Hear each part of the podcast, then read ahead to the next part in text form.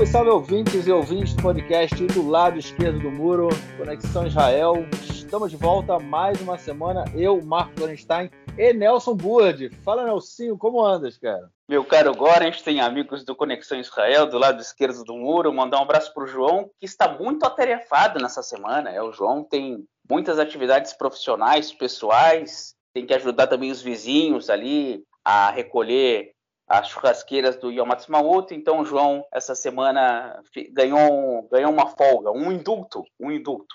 Ganhou um indulto, né? Deu aquela, aquele Miguel, né? Botou o chinelinho, falou que não ia, não ia gravar. A gente está gravando agora na sexta-feira, 15 para as 8 da noite aqui em Israel. É, o Nelson foi Yom Ha'atzmaut ontem, o dia de independência, as pessoas costumam né, fazer churrasco. Você encheu a pança de carne, cara? Eu estive na casa do meu primo em Iranana no centro do país, onde tem uma colônia brasileira interessante nos últimos anos, mas esse meu primo já mora em Iranana tem mais de 20 anos. É, e, mas foi muito interessante, foi muito legal. Encontrei os amigos e o meu primo ele opera a churrasqueira como um bom gaúcho. Ele que saiu do Rio Grande do Sul na década de 70, mas ainda sabe operar como poucos e realmente eu aproveitei a situação para encher o bucho, sem dúvida nenhuma. Ô, Nelsinho, você já percebeu que. Vem cá, no churrasco você foi, vocês comeram muita picanha? Não, não, ele. Não ele faz o kebab, que é aquele bolinho de carne israelense. Ele ah. pro, ele pegou uns bifes de, de alcatra, estavam muito bons. Ele pegou alguns pedaços é, de entrecô é, cortados pequenos e aí meio que fez espetado. E também depois fez a asinha de frango. E aí tinha um, uns chuletões né, uns chuletões que, na verdade, no, em Porto Alegre a gente chama de bife de granito, que é a região peitoral do, do boi, e aí faz aqueles bifões, e aí tem aquela parte de, de carne com uma, uma faixa interessante de gordura para dar o gosto na carne, foi realmente muito legal. Sim, então assim, é, eu acho interessante essa questão, você foi num churrasco, então praticamente um churrasco israelense já, comeu, comeu muito pão com rumos, Nelson? É, não, não tinha lá não, não.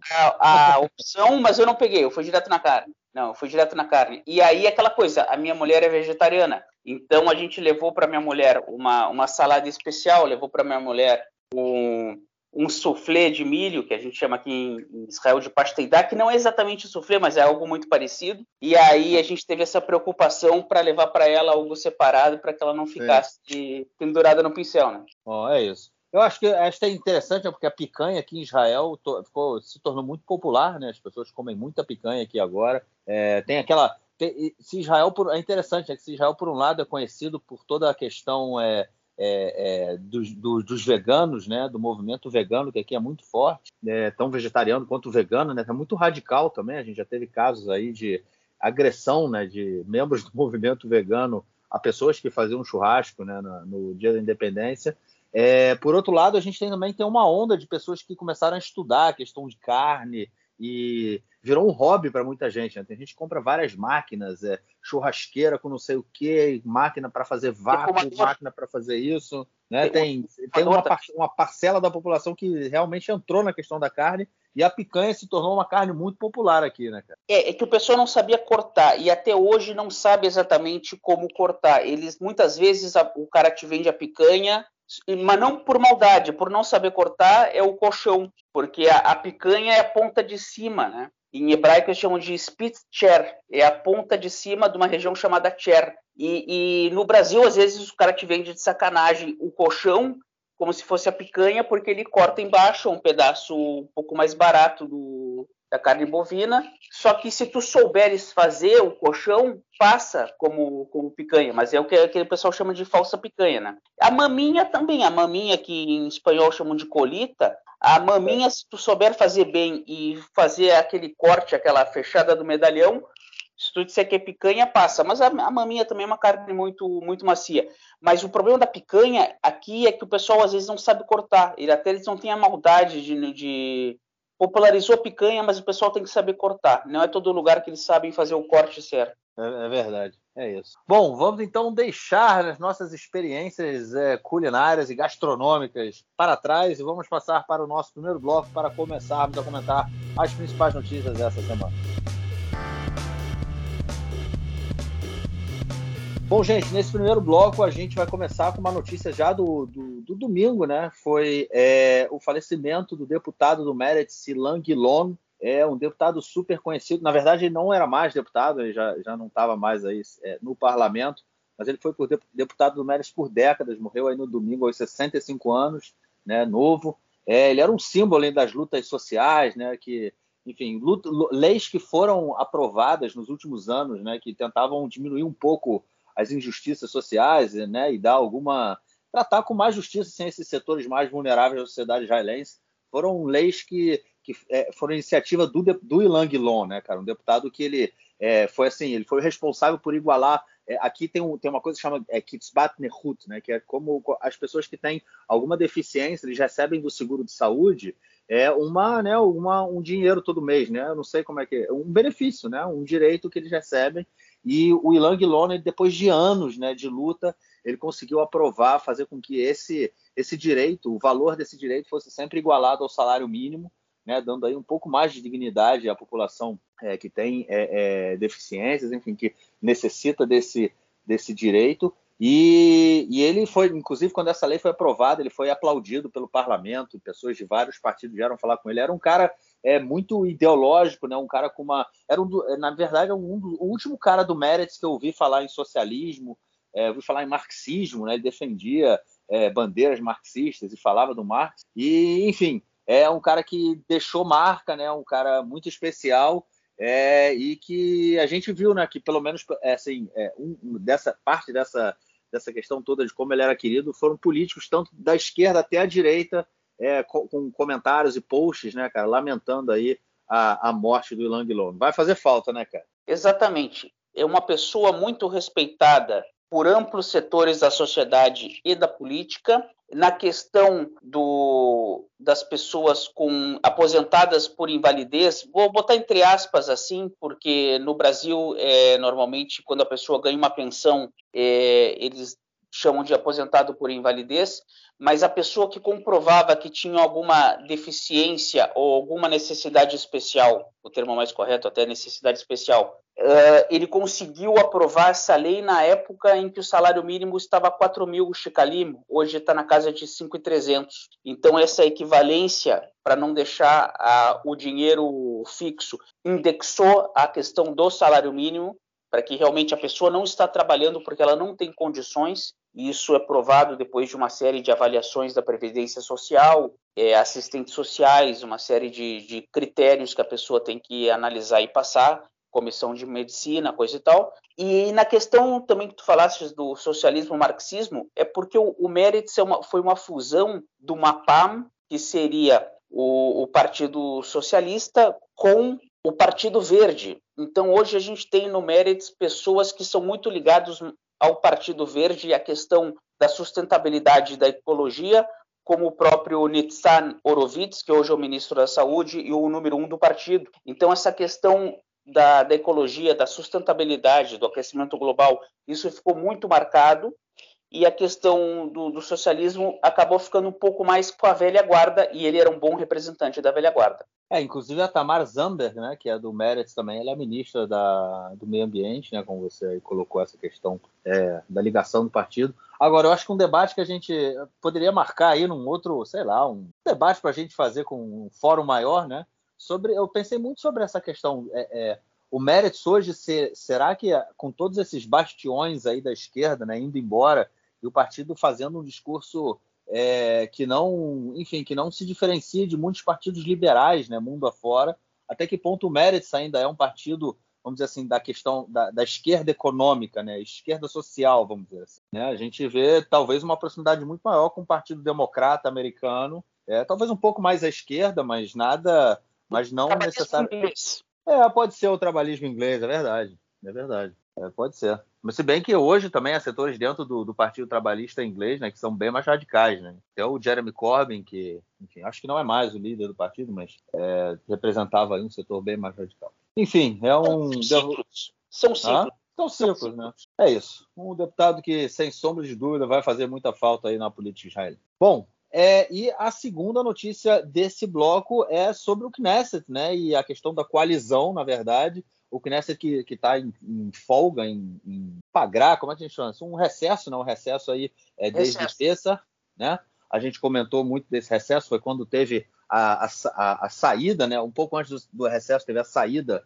da Edith Silman do governo, né? Da coalizão. Depois, do, durante o recesso, é, teve toda aquela confusão nas planadas, das mesquitas e teve a crise com o Ram, né? Que decidiu congelar a sua participação é, na, na coalizão durante o, o, recesso, né, pelo menos, e o Knesset volta agora na segunda-feira, vai começar aí o, o período, né, a, a, a sessão de verão do, do inverno é, é, do, do Knesset, e, enfim, o que tudo indica que o Ram deve voltar à coalizão, né, deve voltar a participar, ninguém sabe ainda em que, é, como fazer, como, como isso vai acontecer de forma integral, até porque essa semana a gente teve aí é, um discurso do líder do Hamas em Gaza, chamado Yahya Sinwar, e ele fez um, um, discurso assim no sábado, dando um recado direto né, ao Ram e diretamente ao Mansur Abbas. Ele citou o Ram e o, e o Mansur Abbas, dizendo que o que eles estão fazendo, né, de dar essa, essa segurança ao governo, né, fazendo com que esse governo é, é, é, é se mantenha de pé, né, um governo que, como eles dizem, impedem né, a entrada de muçulmanos na, na esplanada das mesquitas. Eles dizem que isso é, um, é imperdoável né, que eles estão fazendo, é quase uma, uma chamada aí de traição, né? É, ou seja, uma interferência direta na política israelense. Ele, inclusive, a gente vai comentar disso no próximo bloco também. Ele chama a, a população árabe, né, palestina, que vem, vive dentro de Israel, a pegar em armas, enfim, a, a se levantar. E isso gerou uma série de é, é, é reações, obviamente, aqui dentro de Israel. Né?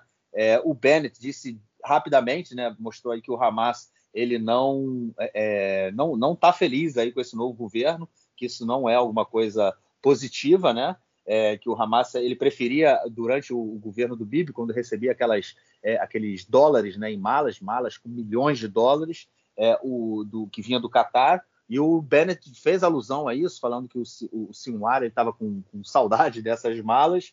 Né? Enfim, o Hamas ganha força, o Hamas ganha força inclusive em Jerusalém Oriental, é, no, no fim agora do, do Ramadã, né, no, na festa do Eid al-Fitr, né, que chama é, foram vistas várias, né? Tipo, manif houve manifestação e foram várias bandeiras do Hamas dentro das planadas das mesquitas. O Hamas está ganhando força em Jerusalém Oriental. O, é, é, o governo de Israel, né, o exército, através dos diplomatas, dos interlocutores egípcios, avisaram pro, pro pediram para que o, o fosse avisado que Israel não vai tolerar esse tipo de de incitação, né, e que eles podem atacar Gaza, não, que Israel pode atacar Gaza, que isso não é nenhum problema para o exército fazer isso. Mas, enfim, Nelsinho, a questão de Gaza aí e essa influência direta na, na, política israelense, ela coloca elementos novos aí, bem interessantes, né, que podem fazer com que esse governo caia. Né? Exatamente. O primeiro tópico, começando pelo final, o Hamas controla a faixa de Gaza, mas na Cisjordânia, na autoridade palestina, há muitos simpatizantes do Hamas, há muito, muitos partidários do Hamas, e dentro de Israel, em cidades árabes, vilas árabes e na parte oriental de Jerusalém, também há simpatizantes do Hamas, e não é de hoje. Esse é o primeiro tópico. O, o segundo tópico é o que o Bennett falou é uma provocação, mas é verdade. É verdade. O, o Hamas está descontente com com algumas questões de recebimento de, botar entre aspas, de mantimentos, e ele está tentando mobilizar população que está dentro de Israel para fazer uma incitação à violência. Mas essa não foi a primeira vez. Isso já aconteceu no ano passado, quando houve é, choques de violência nas cidades de Lod e Ramle é, o ano passado quando houve e Lod e Ramle são duas cidades ao sul de Tel Aviv, do lado do aeroporto Ben Gurion. Isso aí já aconteceu por incitações do Hamas. Não é de hoje também que o Hamas e o próprio Hezbollah faziam é, cooptações de pessoas dentro de Israel via internet. Isso já aconteceu várias vezes também. Então, é uma série de questões. Na, no caso do Uraam, o Uraam ele fez um acordo que é bom para ele,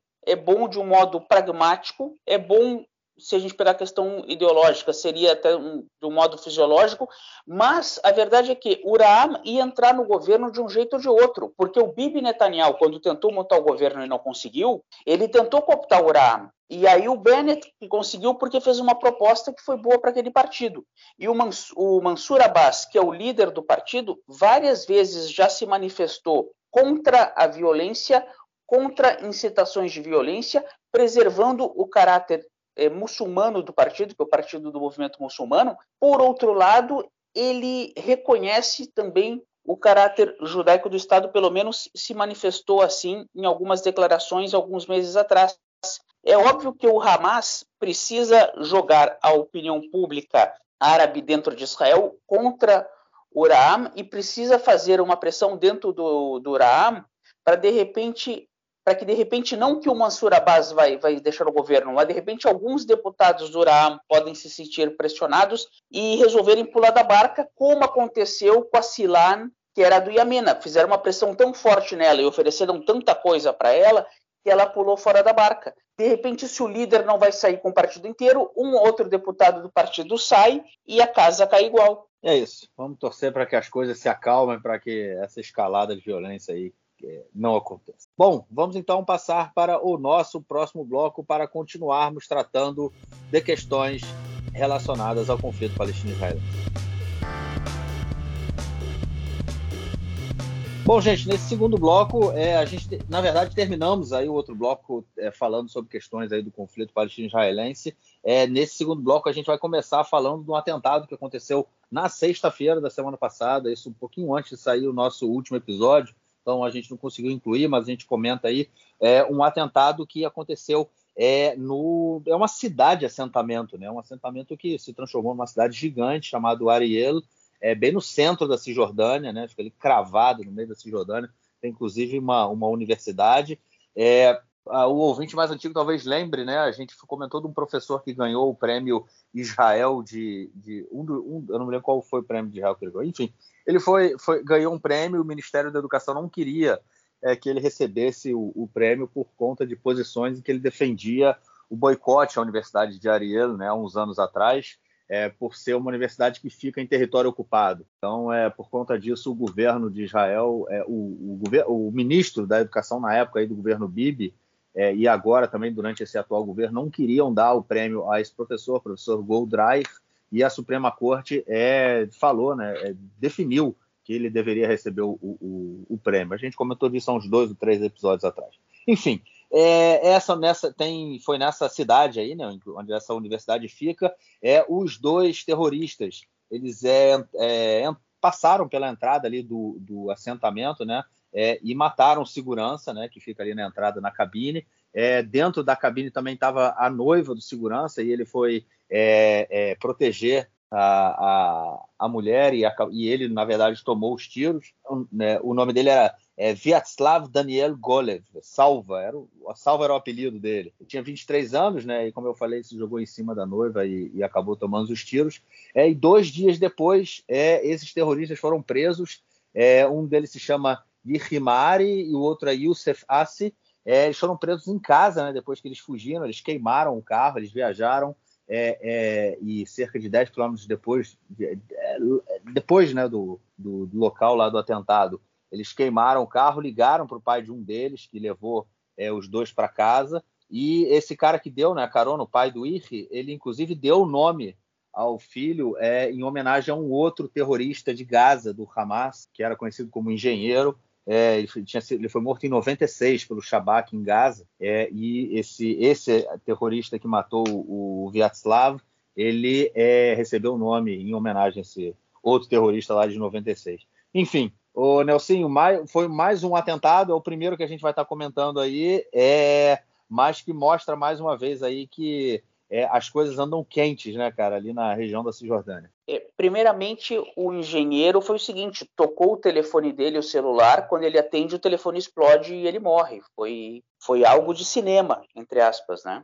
Na época. Se não me falha a memória, foi, foi isso que aconteceu. É, o engenheiro, o apelido dele era engenheiro porque ele planificava os atentados da, na parte técnica. Por isso que o apelido dele era engenheiro. É, como a gente falou anteriormente, na Cisjordânia, há um controle da autoridade palestina, que é ligado a um grupo Fatah, que era o grupo dominante da, da antiga OLP, que tinha o comando do Yasser Arafat, hoje do Mahmoud Abbas, do Abu Mazen. Mas mesmo assim, dentro da Cisjordânia, há muitas pessoas identificadas com Hamas. Então, isso, isso explica, de repente, um, uma pessoa que, um jovem que faz um, faz um atentado, e não sozinho, e de repente ele recebe uma colaboração é cúmplice, o cúmplice é o pai dele que o homenageou com o nome de um outro terrorista. Quer dizer, essa situação ela mostra um quadro da história. O outro quadro da história, a cidade de Ariel, como tu falaste bem, é uma grande cidade é, em termos de população, de localização.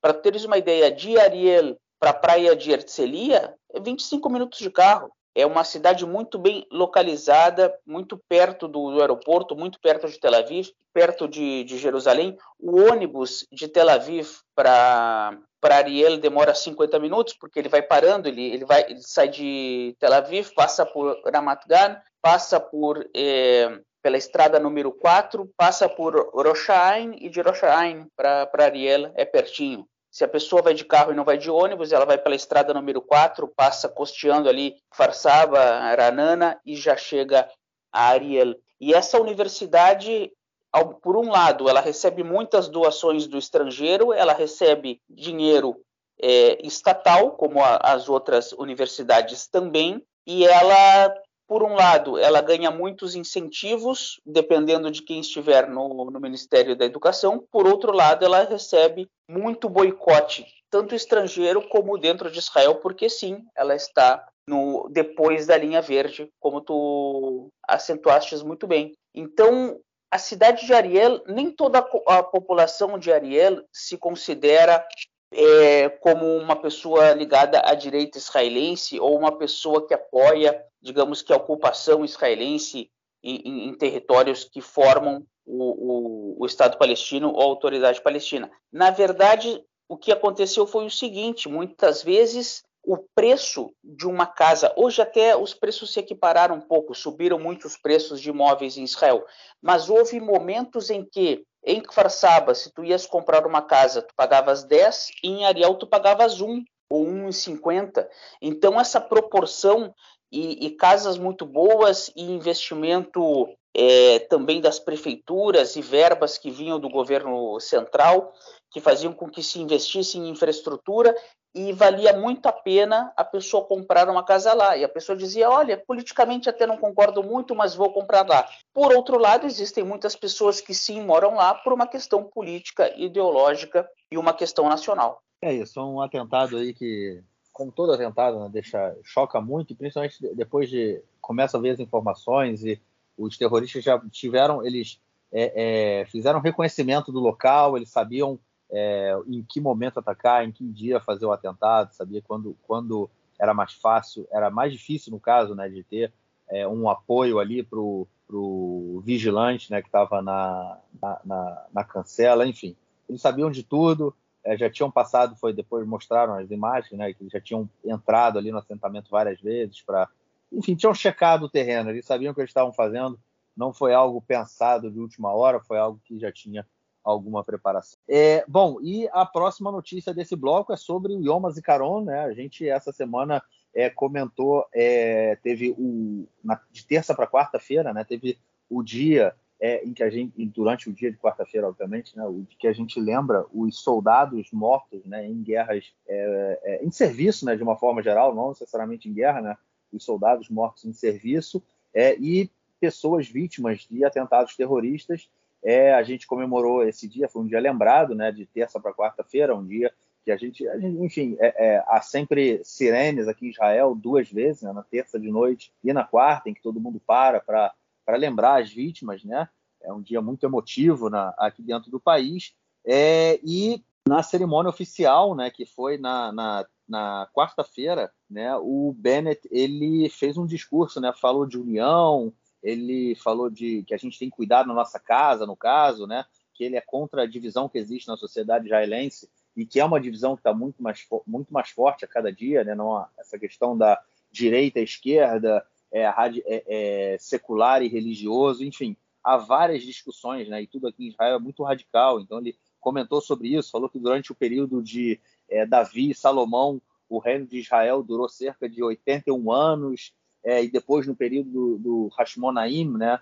É, essa independência foi de quase 80 anos, enfim. E agora a gente está na, na, na, oitava década né, no, do, do Estado de Israel moderno, e falou que foi exatamente nesse período em que os, as, é, é, as experiências anteriores né, que o povo judeu teve é, de independência há milhares de anos atrás caíram com essa idade que a gente tem hoje. Né? Enfim, foi, fez um discurso nesse sentido e já num outro, numa outra cerimônia, né, que tinham cerimônias onde é, tinham mais famílias é, é, enlutadas, né, é, não eram só era, na primeira cerimônia você tem muitos soldados, né, uma cerimônia mais ligada ao exército também, e a segunda cerimônia em que teriam fam famílias né, enlutadas, o Bennett foi praticamente, não vou, não vou dizer escorraçado, não é a palavra correta, mas ele foi, ele foi impedido de falar, né, ele foi vaiado aí é, por várias pessoas, não, não a maioria, ele foi vaiado por poucas pessoas, inclusive o Canal 13 mostrou uma das pessoas que estava vaiando, era um, era um ativista do Likud, que é, ele ia nas manifestações e fazia faixa dizendo esquerdistas traidores, enfim. É, usou, o cara usou o dia é, da, é, em memória dos mortos, né, caídos é, é, em serviço, para fazer política, né, o que não pega nem um pouco bem, né, é um tiro muito mal dado,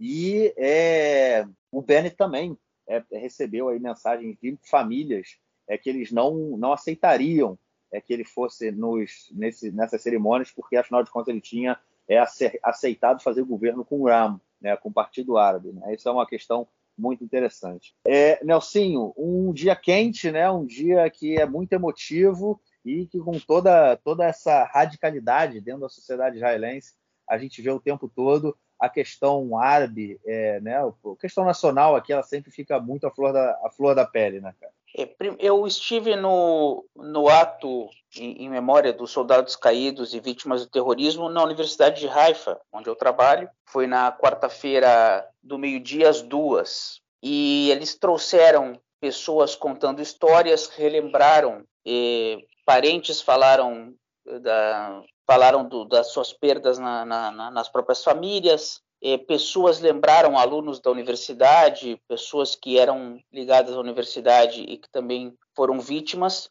e lembraram bem o número, mais de 24 mil, né? Mais de 24 mil desde 48 é, é o número. Tem um número exato, não me lembro agora, mas é mais de é na casa de 24 mil. E tem um outro detalhe também que é o seguinte: tu falaste da divisão na sociedade. A grosso modo, muitas pessoas dividem entre pró-Bibi e anti-Bibi, que a bipolarização seria essa. E o atual gabinete comandado pelo Naftali Bennett e também pelo Yair Lapid seria o gabinete mais amplo da história do país, isso já foi tratado aqui em edições anteriores, e realmente foi aquele gabinete que se uniu e uniu pessoas de extremos distintos do espectro político israelense, exatamente porque eram pessoas que estavam ou na oposição ao Bibi Netanyahu ou já não acreditavam nas promessas furadas do Bibi Netanyahu para parceiros de governo. E aí, quando tu vês uma pessoa é, ligada ao partido do Bibi, aproveitando, como tu falaste bem, é,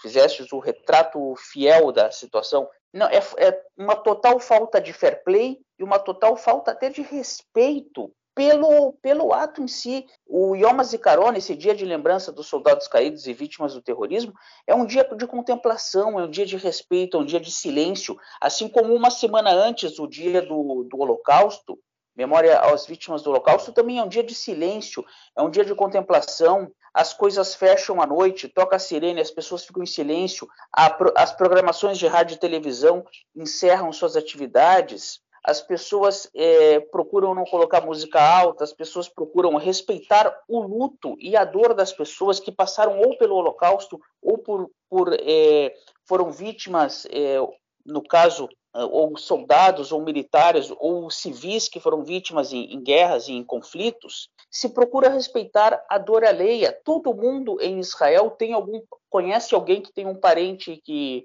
morreu no, na Segunda Guerra Mundial, ou até nessa história de Israel desde o, o, o início do, do, século XX. Todo mundo conhece alguém, tem algum vizinho, algum parente.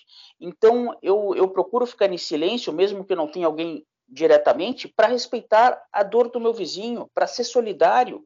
E no momento que ele usa esse, essa, esse, esse ato, essa situação, para puxar para um lado político, eu não me lembro disso ter acontecido antes em Israel, e se acontece, olha, é um momento lamentável, lamentável. Por si só, tem que ter silêncio e respeito às famílias enlutadas. E ele usar isso de um modo político realmente é profundamente lamentável.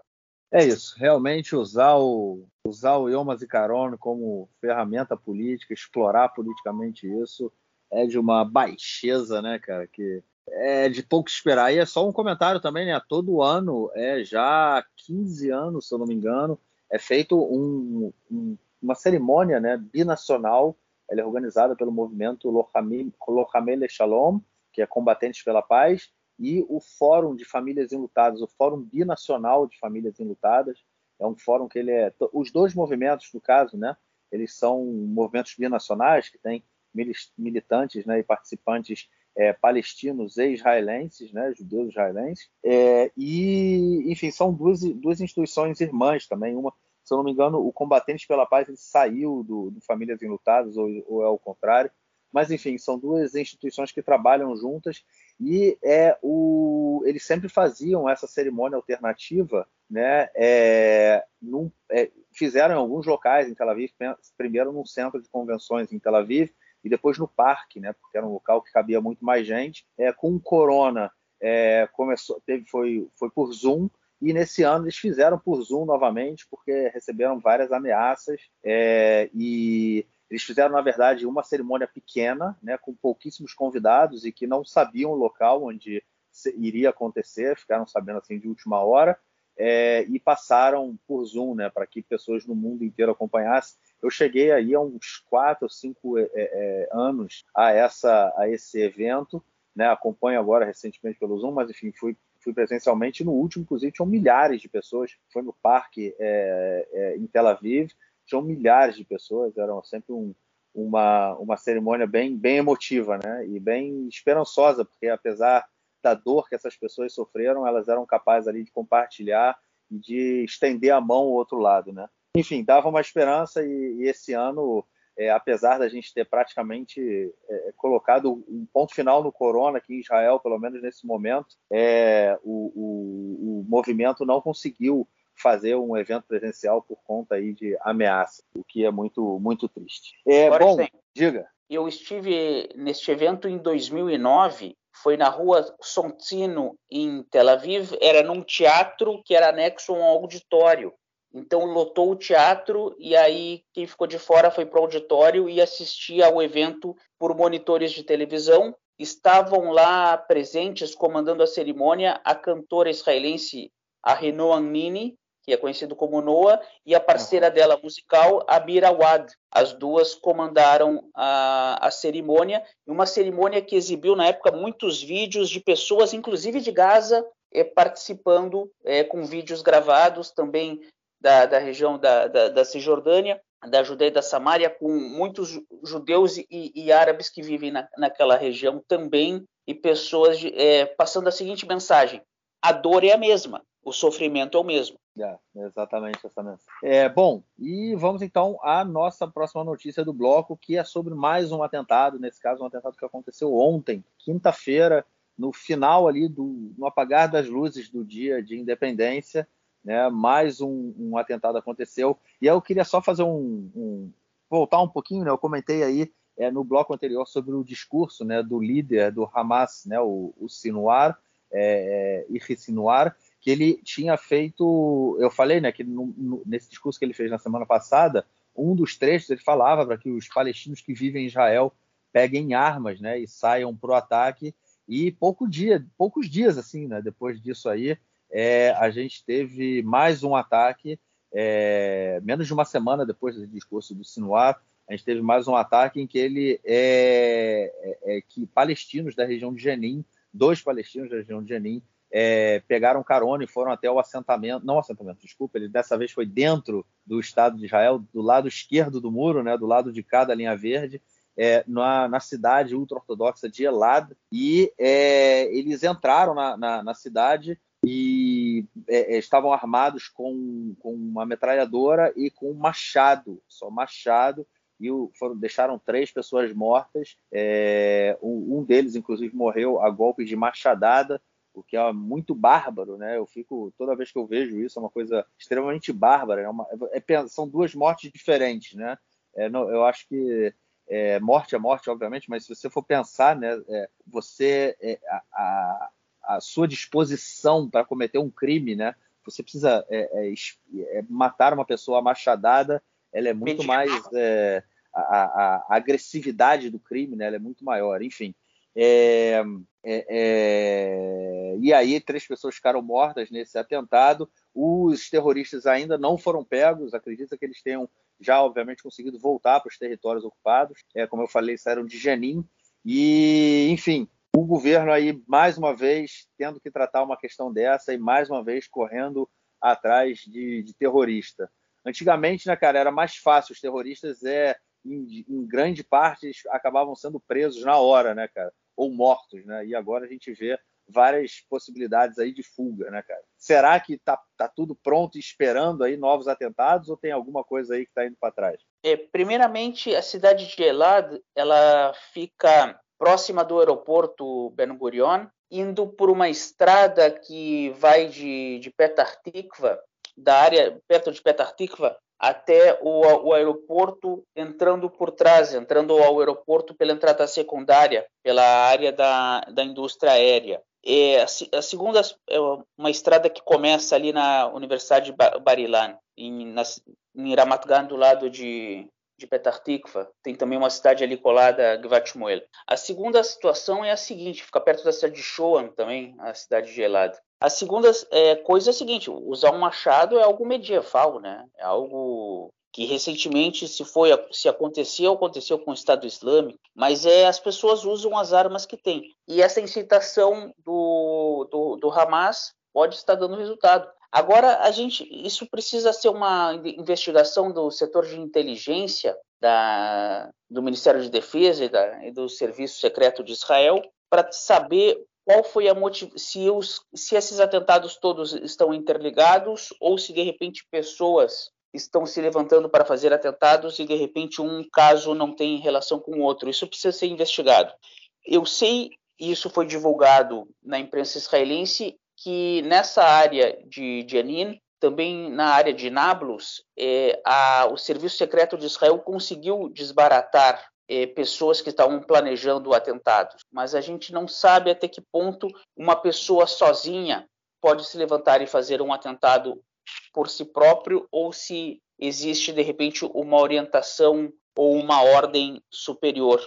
Essas são questões que precisam ser investigadas. Agora, na cidade de, de Elad, havia uma segurança muito fraca, e principalmente porque essa, esse atentado ocorreu no finalzinho de um feriado, no finalzinho do feriado da, do, do, dia da independência. Então, a, a segurança estava realmente num momento, de repente, como é que a gente pode dizer? Um momento meio adormecido. Ou, por outro lado, dizendo assim que quando tu tens uma cidade ortodoxa, uma cidade como ou um bairros ortodoxos, muitas vezes eles mesmos fazem a própria segurança. E eles fazem a própria segurança assim meio que confiando, botar entre aspas, mas sem ironia, confiando meio que na, no poder divino. Muitas vezes eles não fazem a segurança como tem que ser feita. E eu não sei até que ponto os terroristas eles tiveram essa ciência ou não. Por que, que eles escolheram exatamente Elad? Nós tivemos já um atentado nessa última leva de violência na cidade de Bnei Brak, que fica na grande Tel Aviv, e é uma cidade com uma maioria ortodoxa, com 100% das pessoas praticamente são ortodoxos, e isso aí foi algo que também acendeu um sinal de alerta. Mas depende muito da inteligência, do serviço de inteligência de Israel, avisar populações e avisar localidades é, de um risco. Hoje, a informação oficial é essa: qualquer pedaço de Israel, qualquer cidade, qualquer localidade de Israel, por maior ou menor que seja, pode ser atingida por um atentado. Essa é a informação oficial. Todo mundo na, na sua casa, na sua cidade, na sua região precisa ficar alerta. É isso, uma semana, esse atentado fechou a semana, né? Uma semana que é muito tensa e que de um momento que a gente sai, né, da, do Yom HaZikaron, que é um dia, né, muito triste, muito tenso, e de uma hora para outra a gente sai para a alegria do, do Yom Ha'atzmaut, vamos dizer assim, né? A gente sai da o, o, só para só para ouvir ter uma ideia, né, os é, é, parte, né, dos, das cerimônias é, de Yom HaZikaron, do dia de lembrança aos caídos, né, é, em serviço, ele é no, no Har Herzl, né, que é o cemitério militar em Jerusalém, o principal cemitério militar do país, é, e a cerimônia de Yom Ha'atzmaut, né, da, da vida, da, da, do Dia da Independência, também é no mesmo cemitério, né? É um, é um, tem uma praça enorme, né, que é onde inclusive está o túmulo de Theodor Herzl, né, que é aí o, considerado o pai, né, do sionismo moderno. É, e ali é feita toda a cerimônia, uma cerimônia festiva e tudo mais. É, enfim, aí esse esse atentado ele fecha essa semana é, que é muito tensa aqui em Israel. Bom, vamos então ao nosso próximo bloco para tratarmos de questões da política internacional essa semana. Bom, gente, esse bloco aí a gente vai tratar de questões é, internacionais, né? Questões aí da política externa aqui em Israel. É uma questão central que explodiu, né? No, no domingo passado, é, não, na verdade, na segunda-feira passada, o ministro da, das Relações é, do Exterior da Rússia, o Sergei Lavrov, ele deu uma declaração, né? na verdade foi uma entrevista que ele deu para a televisão italiana, e ele falando que o fato do Zelensky ser judeu né, não impede que a Ucrânia tenha elementos nazistas né, no seu governo, e ele falou que Hitler tinha também sangue judeu, né? É, e continuou dizendo que os judeus eram os maiores antissemitas e tudo mais, enfim, aquela teoria da conspiração que a gente já ouviu várias vezes, né? Teoria da conspiração antissemita, é, o Lavrov ele fez questão ali de colocar isso mais uma vez, de levantar. É, obviamente, gerou fúria aqui do lado israelense. Né? O Bennett reagiu, né, o primeiro-ministro, dizendo que é, as palavras do, do, Lavrov são inaceitáveis, né, mentirosos. É, disse que, obviamente, que os judeus não são responsáveis pelo seu próprio genocídio e que não tem como comparar o Holocausto aí com nenhum outro evento né, do, do nosso tempo, né, do tempo moderno. Isso foi o que o Bennett falou. É, e o ministro do exterior, né, que também vice-primeiro-ministro, vamos dizer assim, o, primeiro primeiro-ministro na, na, rota, na, rotação, né, que vai entrar aí depois do Bennett, tem que, é, pode ser que entre aí depois do Bennett, o Yair Lapid, né, que ele disse que Israel faz tudo para manter aí boas relações com a Rússia. É, lembrando que o, o, desde que começou essa guerra na Ucrânia, o Lapid ele tem tido um tom mais é, agressivo, assim, mais crítico, na verdade, contra a Rússia, né, por conta dessa guerra da Ucrânia. E dessa vez ele falou que os russos passaram do limite, né, falando que é inaceitável o que, ele, o que, ele, o que eles falaram também. É, é, enfim, e se aproximou imediatamente do ministro da, da, do exterior da Ucrânia, ele que mandou, fez um Twitter, um tweet também é, falando, né, é, que é, tanto ele, o ministro Kuleba, né, o ministro da Ucrânia, tanto ele quanto o Lapid estavam ali revoltados por conta dos comentários antissemitas do, do Lavrov, né, e falou que é, o antissemitismo é uma coisa, é, é, é, um elemento presente nas elites russas há muito tempo. Né? O interessante é que os dois lados, né, tanto os ucranianos quanto os russos, eles têm jogado o tempo todo com a questão do nazismo, com a questão do antissemitismo, enfim, é uma questão que tem subido muito, né, é, dentro aí dessa, tem sido muito levantada, né, dentro é, da guerra e de toda a narrativa, né, é, pela, né, durante a guerra da Ucrânia. E até que ontem, no dia de independência, no dia 5 de, de maio, é, o Putin ligou para o Bennett né, para dar aí os parabéns e ele teria pedido desculpas pelo que o Lavrov disse. Isso foi uma informação que a gente recebeu do, do governo israelense, né? O, o porta-voz russo é, no Kremlin não falou, ele falou que houve a ligação e que o Putin deu os parabéns né, ao Bennett, mas que na verdade, é, quer dizer, não na verdade, ele não, ele não confirmou que o Putin tinha pedido desculpa, é, mas é fato que pediu desculpa, porque foi uma, foi uma, uma fala muito infeliz do Lavrov, e inclusive Israel, logo depois desse, dessa. É, Israel, que durante todo esse período aí da guerra da Ucrânia, né, tem, tentado, tem tentado se manter em cima do muro, né? É um país que mantém boas relações com a, com a Rússia, né?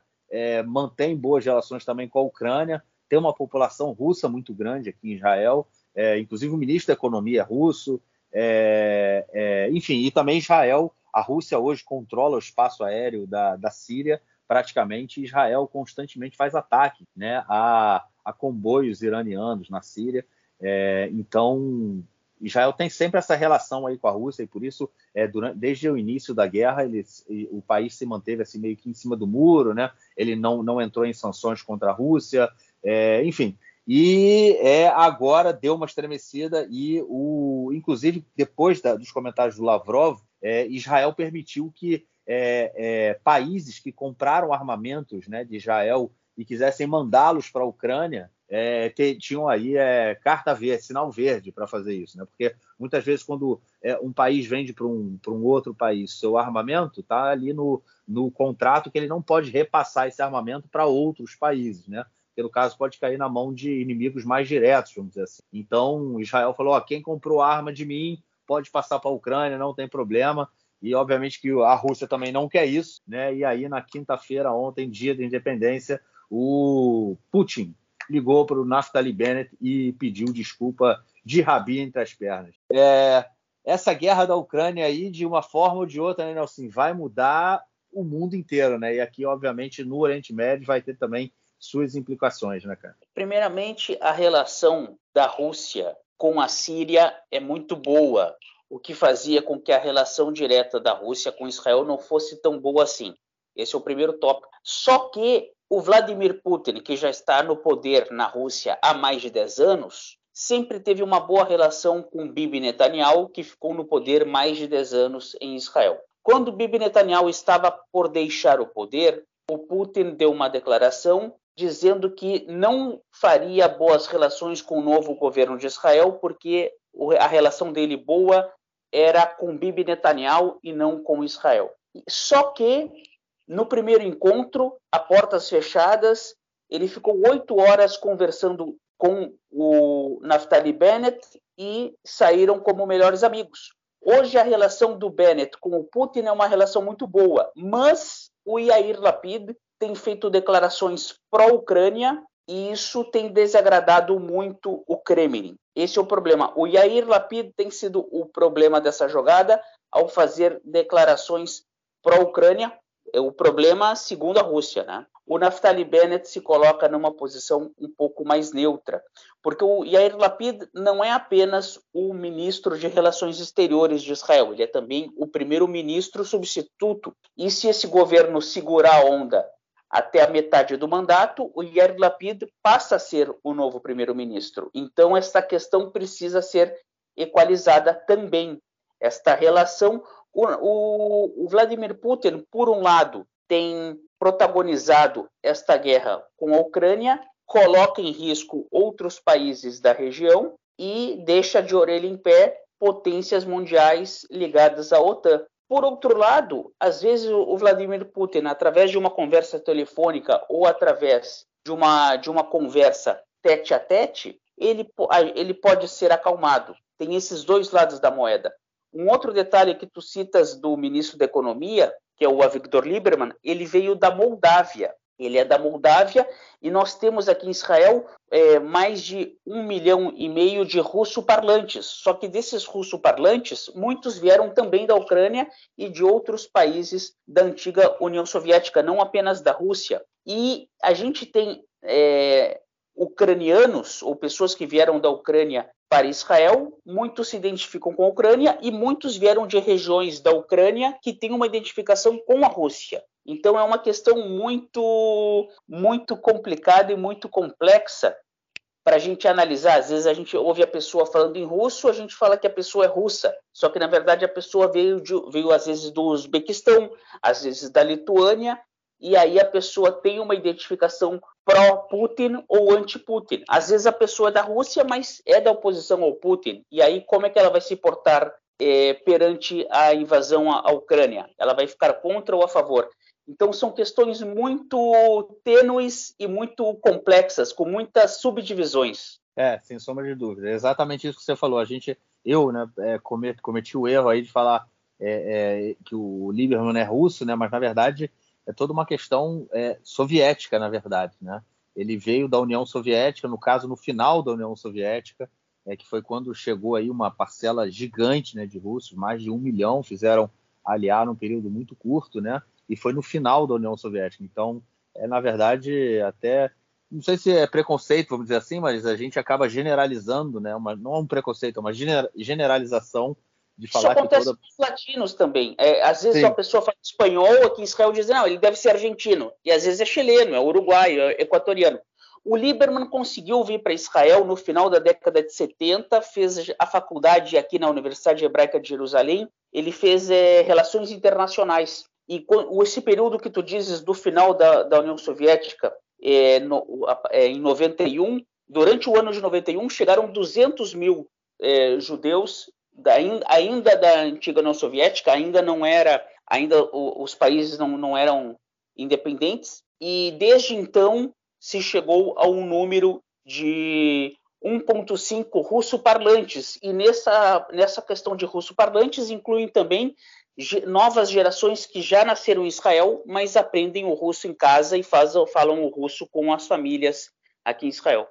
É isso. Vamos então passar para o próximo bloco para ouvirmos o seu comentário, Nelsinho, mais do esporte. Vamos lá.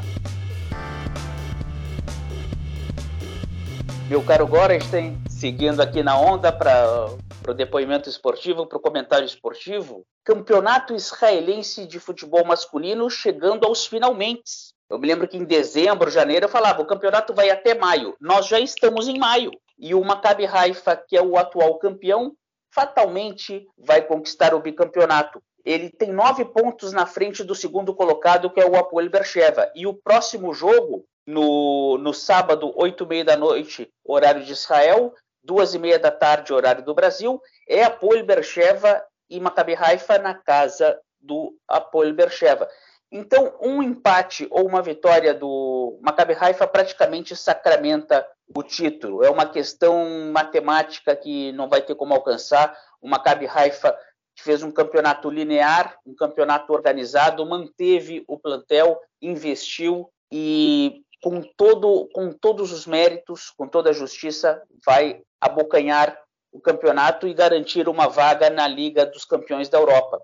O segundo e o terceiro fatalmente serão Apoel Bercheva e Maccabi Tel Aviv. Esses dois ganhariam uma vaga para as fases preliminares da Liga Europa. Mas a disputa mais emocionante está na zona de rebaixamento. Né? O Apoel Jerusalém, que é o teu time, time do Kiki, do João, eu também uma, uma simpatia muito grande. Eles têm, ele tem 27 pontos e enfrenta agora, no domingo, jogando em casa, o Maccabi Petar Tikva. O Maccabi Petar Tikva tem 24 ao lado do Nofa Galil. Os dois estão na zona de rebaixamento, o Nofa Galil e o Maccabi Petar Tikva. Então, se o Apolo Jerusalém vencer esse jogo em casa contra um, um, adversário direto, praticamente se garante na Série A para o ano que vem, na Liga Superior, na Liga Taal, para o ano que vem. O Apolo Jerusalém, que começou é, na metade da, da, primeira década desse século, um time que começou como uma ONG e mantém a ONG até hoje administrando o clube. Não é um clube empresa como a grande maioria do, dos times israelenses. Começou desde a quinta divisão, que é uma liga regionalizada, e foi galgando passo a passo. Se conseguir se manter após eh, esse ano na primeira divisão para o ano que vem, vai ser uma conquista muito grande e uma esperança de que para o ano que vem possa vir ainda com um time ainda mais competitivo. Nelsinho, é, algo mais a acrescentar ou a gente fica por aqui, cara? Mandar um abraço para o João e espero que ele possa fazer to todas as suas atividades extras que ele tem e que ele possa também descansar um pouco e voltar na semana que vem. O João deve, deve estar nervoso, né, de não ter conseguido aí participar do podcast essa semana. Mas, Nelson, queria te, te, agradecer aí mais uma vez por ter é, participado aí comigo. É sempre um prazer, é sempre uma honra ter você aqui contigo. Temos toda semana, né? Mas gravar o podcast com você é sempre uma honra também. A honra é minha, eu fico muito contente. E lembrando que a participação esportiva surge é, em uma ocasião em que eu precisei é, substituir o João. A gente tratou no, na parte das notícias de duas ou três notícias esportivas, não necessariamente do futebol, e a partir daí tu fizeste o convite para gravar o comentário esportivo, algo que se mantém já há mais de dois anos. É isso. Estamos aí no já episódio 137. Daqui a pouco a gente completa também três anos de podcast. É uma, sem sombra de dúvida, uma marca histórica, né, cara? Vamos ver Sem dúvida nenhuma. Então você Maravilha. participa com a gente no nosso episódio aí de três anos. Muito, muito contente com isso. Fico muito, muito honrado. Valeu, Nelsinho. A gente se fala então. Um grande abraço, cara. Abração, falou. Valeu. Tudo de bola. Maravilha, maravilha, pô. Rock and roll é nóis. É nóis. Ah? Não, maravilha. Vou, Chamando vou... de nome. Vocês também. É Valeu, um abraço. Valeu, um abraço.